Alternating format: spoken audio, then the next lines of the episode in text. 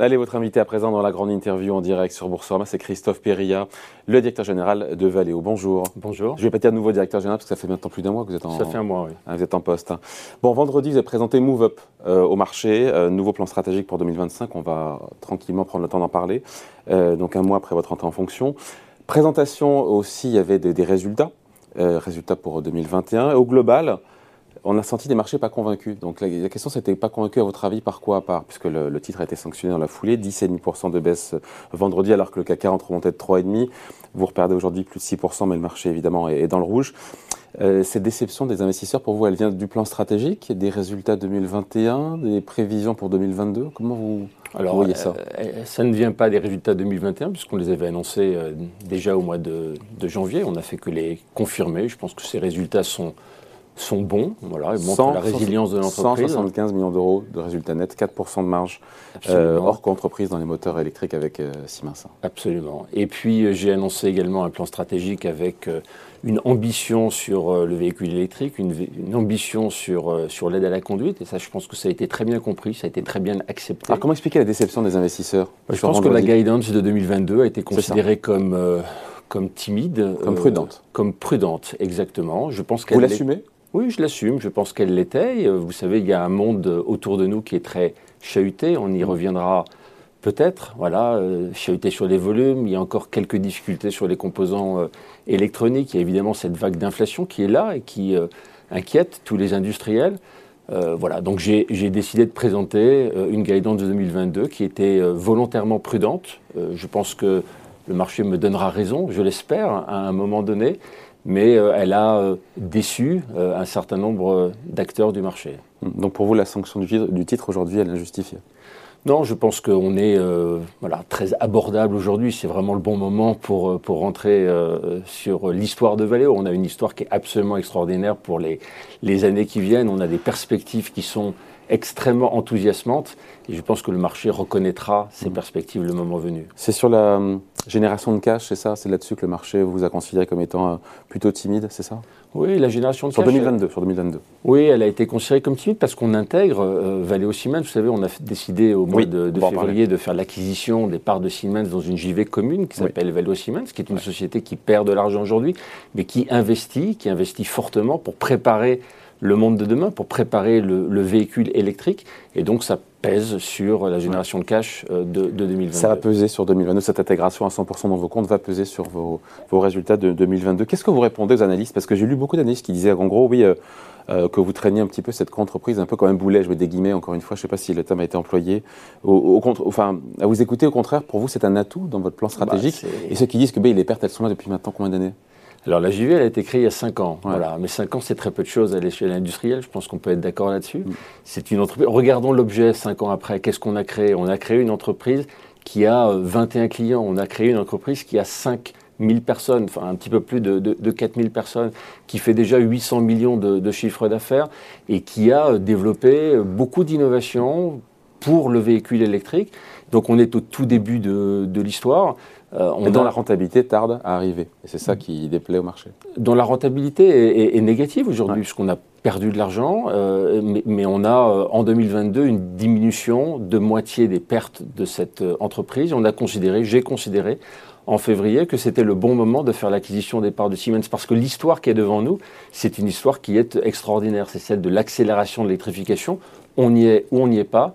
On a décidé d'y être et on a décidé d'accélérer. À quand la rentabilité alors, Christophe Perilla, sur euh, cette, euh, cette JV Alors cette JV, euh, on va l'intégrer à, à Valeo. Donc en l'intégrant à Valeo, on va faire énormément de synergies pour extraire voilà, des synergies, faire en sorte que cette société à l'intérieur de Valeo soit plus innovante, elle soit plus compétitive. Et en l'intégrant à l'intérieur de Valeo, on jugera non plus de la performance de cette société de manière spécifique, mais de toute son activité powertrain qui est profitable, bien sûr. Quand vous faites ces guidance sur 2022, est-ce que vous prenez en compte justement le conflit dont on parlait juste avant, le conflit en, en Ukraine et ses conséquences avec euh, des hausses de matières premières, de l'énergie, euh, même si je crois que c'est moins d'un pour cent de vos ventes, hein, le, le marché russe? Alors le marché ukrainien, euh, on n'a on a aucun site de production en, en Ukraine, on n'a pas d'équipe. On a effectivement une usine, un site de production qui est en, qui est en Russie, c'est moins de 1% du chiffre d'affaires de, Valeo. C'est pour les clients locaux, locaux pardon, et c'est euh, des fournisseurs qui sont également locaux. Donc euh, il n'y a pas on va dire, d'importance sur, sur notre chiffre d'affaires de, de 2022. Et ça, sur les objectifs 2022, s'ils sont plus prudent, c'est parce que vous prenez en compte ou pas la situation actuelle de conflit ou pas Alors, on a pris en compte euh, une augmentation des, matières premières. Hein. On est sur un niveau de matières premières qui est élevé. Bon, bien sûr, on ne sait pas ce qui va se passer demain. On ne sait pas ce qui va se passer sur l'aluminium. On ne sait pas ce qui va se passer sur les coûts de l'énergie. Mais on a pris dans notre plan euh, des coûts de matières premières à des niveaux qui sont élevés, qui sont les niveaux de, début 2022. Euh, il y a, il y a une vague d'inflation qui était là. Pardon? Sauf que là, on est au-dessus. On est marginalement au-dessus pour l'instant. Euh, vous savez, c'est quoi ce risque sur les matières premières? C'est un risque peut-être sur l'aluminium. Aujourd'hui, on ne le, voit pas. C'est des coûts d'énergie. Les coûts d'énergie, c'est pour nous le gaz. On est très peu consommateurs de, gaz. On va dire qu'on dépense en Europe euh, euh, par année entre 5 et 10 millions d'euros sur la consommation de gaz. Donc ce ne sont pas des chiffres qui sont matériels. Bon. Après les grands axes stratégiques de ce plan Move Up, ça reste finalement euh, les basiques. Euh, plein gaz sur, euh, pardon pour le jeu de mots, sur l'électrification des voitures.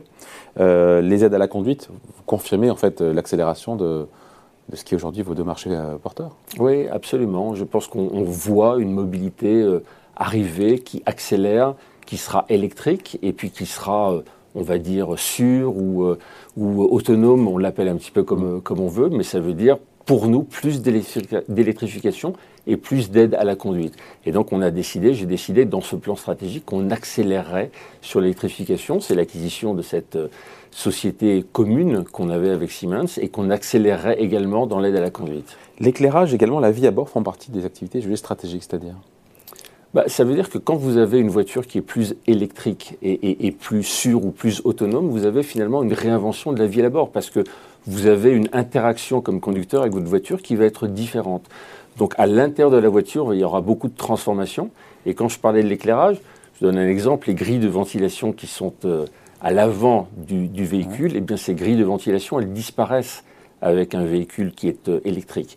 Donc quand vous n'avez plus ces grilles de ventilation, vous avez une zone à l'intérieur, devant le véhicule, vous avez une zone nouvelle pour les designers et une zone nouvelle dans laquelle vous mettez beaucoup d'éclairage. Donc plus d'éclairage autour du véhicule, devant, derrière, tout autour et à l'intérieur de la voiture. Alors je disais que 70%, j'étais surpris par ce chiffre, 70% c'est ce que vous avez annoncé, des revenus qui sont attendus en 2025 sont déjà dans vos carnets de commandes. Oui. Comment c'est possible ça? Bah, Parce que euh, développer une nouvelle voiture, ça prend, ça prend du temps, c'est euh, typiquement deux ans et demi, trois ans. Et donc on prend dès aujourd'hui des commandes qui se traduiront par un démarrage de production dans trois ans. Donc il est normal aujourd'hui d'avoir déjà un carnet de commandes bien rempli sur 2025. Et qui est sécurisé. Et 70%, c'est un bon chiffre. Donc ça nous donne confiance. Parce que dans le plan stratégique, j'ai annoncé beaucoup de croissance. Hein. Beaucoup de croissance. Aujourd'hui, enfin 2021, c'était 17 milliards de, de, chiffre d'affaires. 27, 27 milliards et, euh, 5. absolument, 0,3 en 2021. Donc 0,5 en, en 2025. C'est donc 10 milliards de chiffre d'affaires supplémentaires. Donc j'ai une grande confiance sur le fait que ce chiffre d'affaires se matérialisera. Avec un plan d'économie aussi de 100 millions d'euros d'ici l'année prochaine. C'est aussi pour contrer quelque part ce cette hausse des coûts des intrants, ce, risque inflationniste. Pour, euh, et vous coupez où d'ailleurs? Alors, euh, en fait, on a appris euh, dans cette crise de, 2020, vous vous souvenez, il y avait le Covid, et puis en 2021, il y a eu la crise des semi-conducteurs. On a appris à être très résilient, on a appris à travailler mieux. Donc, on a diminué nos coûts, on a diminué le break-even hein, de, Valeo, le, point mort de Valeo. Aujourd'hui, on va avoir des volumes qui vont monter, puisqu'il y aura bien un jour un effet rattrapage hein, sur ces volumes automobiles qui ont été très bas pendant les années 2020-2021. Euh, il, il, y a environ 30 millions de voitures finalement qui n'ont pas pu être produites sur, sur deux ans. Donc il y a un marché, il va y avoir un, rattrapage du marché, et donc on va parvenir à augmenter les volumes, à suivre les augmentations de volume avec des effectifs de structure qui sont à peu près les effectifs de structure d'aujourd'hui, donc dégager de l'efficience.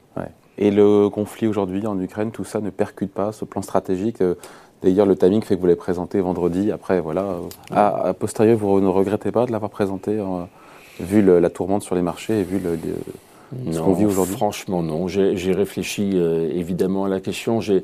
Si vous voulez, juger que je présentais quoi? Je présentais 2025, je présentais une stratégie d'accélération mm. dans l'électrification, d'accélération dans l'aide à la conduite. Je, pense que cette stratégie, elle n'a aucun impact, elle n'est pas du tout impactée par ce qui se passe aujourd'hui euh, en Ukraine. Donc j'ai décidé d'enjamber euh, l'événement, aussi dramatique soit-il pour, la, pour la, population ukrainienne, et, de communiquer à la communauté financière aussi rapidement que possible, et, d'ailleurs aux équipes de Valeo aussi, qui ont été très concernées par ce plan stratégique, de leur présenter ce que nous allons faire dans les cinq ans qui viennent. Mais si le conflit devait s'enliser, encore une fois, Personne ne sait évidemment ce risque géopolitique, il est impossible à, à, mesurer. Sur 2022, vous restez confiant dans les prévisions que vous avez données qui sont jugées prudentes, mais c'est toute chose égale par ailleurs écoutez, on voit ce qui se passe aujourd'hui avec euh, l'exclusion des banques, des principales banques russes du système SWIFT, euh, le rouble qui perd 30%, enfin vous voyez, le début, début de panique bancaire en Russie, enfin tout ça n'est pas ne sera pas sans conséquence, même si, si, vous me disiez que votre exposition était limitée sur la Russie. Bon, un, notre exposition est très limitée. Deux, on vient de traverser quand même deux années euh, d'une crise significative dans le secteur automobile. Je pense qu'on a pu démontrer que l'entreprise Vélo était une entreprise qui était très agile, très résiliente, capable de s'adapter. Donc on s'est adapté en 2020, on s'est adapté en 2021, des volumes plus bas à cause de la crise des semi-conducteurs. Je pense que tout le monde a confiance dans le fait qu'on s'adaptera en 2022 si les circonstances, si les volumes ne sont pas ceux euh, qui sont prévus aujourd'hui. Bon, j'ai lu qu'il y avait aussi euh, un plan de cession de 500 millions d'euros de cession d'actifs non stratégiques. Euh, parce qu'il faut vous désendetter, c'est ça? Voilà. Oui, je pense que le désendettement de Valeo, c'est important parce qu'on a fait cette. on est un petit peu plus de 3 milliards. Euh, j'ai annoncé qu'on serait proche de, 4 milliards, un petit peu en dessous de 4 milliards à la fin de, 2022. Donc on a euh, une dette qu'il faut gérer. Quand on a décidé de faire l'acquisition de, des parts de Siemens dans cette euh, mm. joint venture commune avec, avec Siemens. Ça vous a coûté combien alors Qui vous aura coûté Alors on, augmente la dette d'à peu près 700 millions. C'est ça. Hein, ça, ça, Donc on se rapprochera des, des, 4 milliards. Donc c'est important. J'assume cette augmentation de, de, la dette qui est à la fois maîtrisée et puis qui est temporaire, hein, puisque je, grâce à ce plan de cession, on va maîtriser la dette, on va la réduire et, et, et, délivrer le GVLO. Et mon souhait, c'est vraiment qu'en 2025, au moment où on a cette hyper croissance de l'électrification de, de la voiture, cette hyper croissance de l'aide à la conduite, qu'on soit à la fois très rentable, et on le sera, et qu'on soit désendetté. Vous avez déjà en tête les, euh, comment dire, les, euh, les actifs que vous voulez vendre? Il y a une shortlist qui est déjà prête? J'ai ma liste, oui. Et vous communiquerez euh, On la communiquera en temps voulu. On a une liste très précise. On va se mettre au travail dès, aujourd'hui. Les premières sessions donc, pourraient tomber euh, Alors, les premières sessions, j'ai indiqué au marché, bon, ça dépend des conditions de marché, euh, bien mm. évidemment, mais voilà, en 2022, 2023, voilà, avoir réalisé ce programme de session avant la fin 2023. Et ça pourrait être repoussé de quelques mois, vu l'instabilité sur les marchés. On verra en fonction des propositions, évidemment. Euh, on est sur Boursorama, évidemment, Christophe Pierrier, il faut que je vous pose la question. Comment est-ce qu'on redresse durablement le cours de bourse? Parce que euh, c'est une très belle histoire, évidemment. On voit bien le marché de l'électrification, de la conduite, évidemment, c'est le présent et c'est l'avenir. Après, on a un titre qui baisse de 60% sur 5 ans. Voilà. Comment on fait pour redresser durablement le cours de bourse? Qu'est-ce qu'il faut faire? Bah, Je pense qu'on explique d'abord notre stratégie. Voilà, une stratégie qui est portée sur la mobilité de demain. Être présent dans la mobilité de demain, c'est Valeo. Le monde de demain, en termes de mobilité, c'est un monde qui est carbone free, qui est électrique et, et sûr. Et c'est exactement ce sur quoi nous sommes positionnés. On est positionné, Valeo, sur les deux tendances fondamentale de la mobilité. Bah, pourquoi est-ce que les marchés ne le reconnaissent pas? Puisque... Parce que ça prend du temps à se, à se matérialiser. Donc aujourd'hui, le plan que j'ai présenté, c'est un plan qui montre de la croissance, beaucoup de croissance, hein, c'est deux fois la croissance du marché, des efforts internes, hein, un plan de synergie, vous l'avez cité, un plan d'efficience, et puis des choix, des choix stratégiques avec un programme de cession. Voilà, donc le plan, il est, il est établi. Maintenant, il faut le mettre en œuvre. Voilà, il faudra le, le, le mettre en œuvre, et puis je pense qu'il faut aussi considérer qu'on sort de deux ans qui ont été quand même très compliqué pour l'industrie automobile, particulièrement pour les, pour les équipementiers. Donc vous êtes confiant, malgré ah, les turbulences géopolitiques ah, malgré... Je suis très confiant. On a, enfin, le, Valeo est incroyablement positionné sur ces nouveaux marchés de la mobilité automobile et non automobile, puisque c'est un, une spécificité ou une caractéristique euh, nouvelle de, de Valeo. On a, été, on, a, on a presque 100 ans, hein, on aura 100 ans l'année prochaine, donc c'est une longue histoire d'équipementier automobile, mais en fait on a des technologies qui euh, permettent d'adresser beaucoup de marchés adjacents, des marchés de mobilité sur lesquels nos technologies d'électrification, nos technologies d'aide à la conduite sont totalement pertinentes. Donc pour vous c'est un point d'entrée sous 20 euros qui est intéressant ah, Je pense que c'est un point d'entrée très très intéressant. Bon, et on finit là-dessus, mais qu'est-ce qui va être le déclencheur qui fait que les investisseurs verront différemment le dossier Valeo? C'est quoi? C'est peut-être des prochains résultats qui soient supérieurs aux attentes, c'est ça? Bah, Je pense que voilà, les investisseurs vont, vont vérifier que semestre après semestre, comme dans n'importe quelle société, nous délivrons notre plan. Le fait que j'ai euh, un plan qui soit prudent, je pense, euh, me permettra d'annoncer peut-être des bonnes nouvelles. On en parlera le moment venu. Merci d'avoir été avec nous, donc Christophe Péria, le nouveau directeur général de Valeo, invité de la grande interview en direct sur Boursorama. Merci. Merci.